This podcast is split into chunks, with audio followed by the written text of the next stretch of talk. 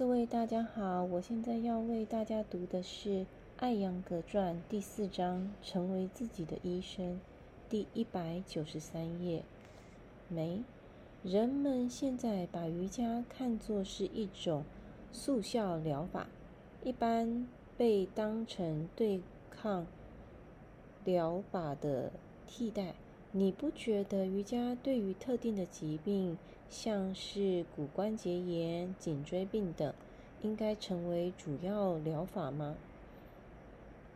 爱，瑜伽可以轻易地成为一种替代疗法，而且作为一种自然疗法，它也日渐流行。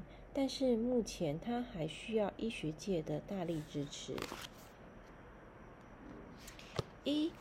医界有自己的观点，学者们也执迷于自己的学科，但是他们也不得不考虑，或许还有其他方法可以治疗疾病。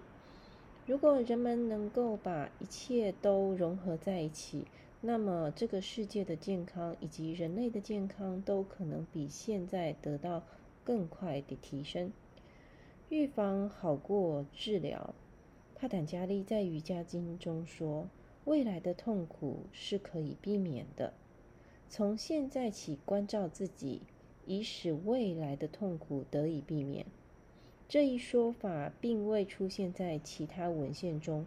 今日的你可能还健康，但是明日如何，你就未必知晓。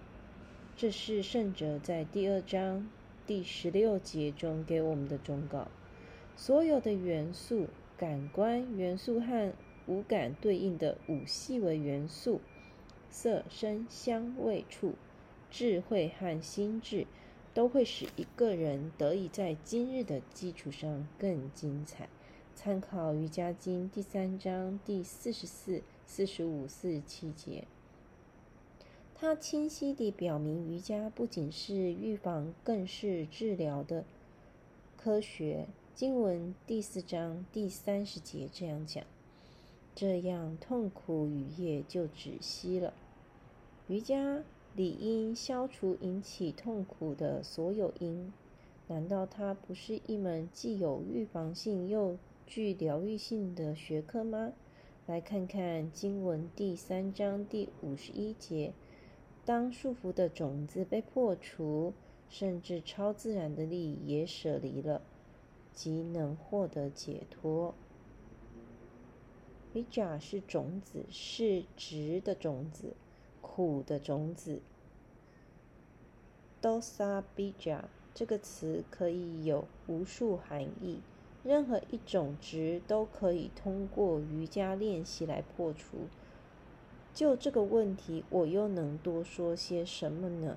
帕坦加利不仅讲了哲学，更讲了心理、身体、精神、智慧、灵性健康。所有这些都可以通过瑜伽练习获得，而方法就是练习瑜伽体式和呼吸控制法。涉及健康，你需要在两个方面进行提升，一个是 prajna，另外一个是 prana。你将其称为意识能量和生物能量。专注不等于觉知，只有。敏感而智慧的人才可以觉知到一切，而体式就是为了开发出这样的敏感。我们通过刺激身体感官去激发一个人，使其变得敏锐。这就是帕坦加利说的敏锐。当敏锐度越来越强时，智慧就会变得越来越敏感，人的智慧就会。显露出光的特质，这就是意识和生命能量的融合。这两个合合到一起，人们使用精神和躯干，或是 prana sakti、prajna sakti 这样的词来表示。prajna sakti 指精神能量，而 prana sakti 是指躯干能量。他们要在体式和呼吸控制法的练习中融合起来，共同运作。那时你才能快速治愈疾病。血液循环取决于生命能量的循环，而至高的血液质量的形成则取决于精神能量的循环。根据生理学对心理功能的阐释，你既然不去关注血液，也会得到净化。但瑜伽是则将他的智慧和意识置于周身各处。于是，当血液滋润有需要的身体部分时，这个过程是可以被感受到的。体式和细微的呼吸控制法的练习，就是为了让空气和血液得以接触到那些区域。健康取决于精神能量和躯干能量。如果这两者中的一个比一个更强些，则会产生不平衡、躯干上的失衡或精神上的失衡。如果两个能够协调一致，就有了身体和脑、头脑的平衡。瑜伽就是要成就此事。这就是为什么我要说瑜伽在高质量健康上有大有可为。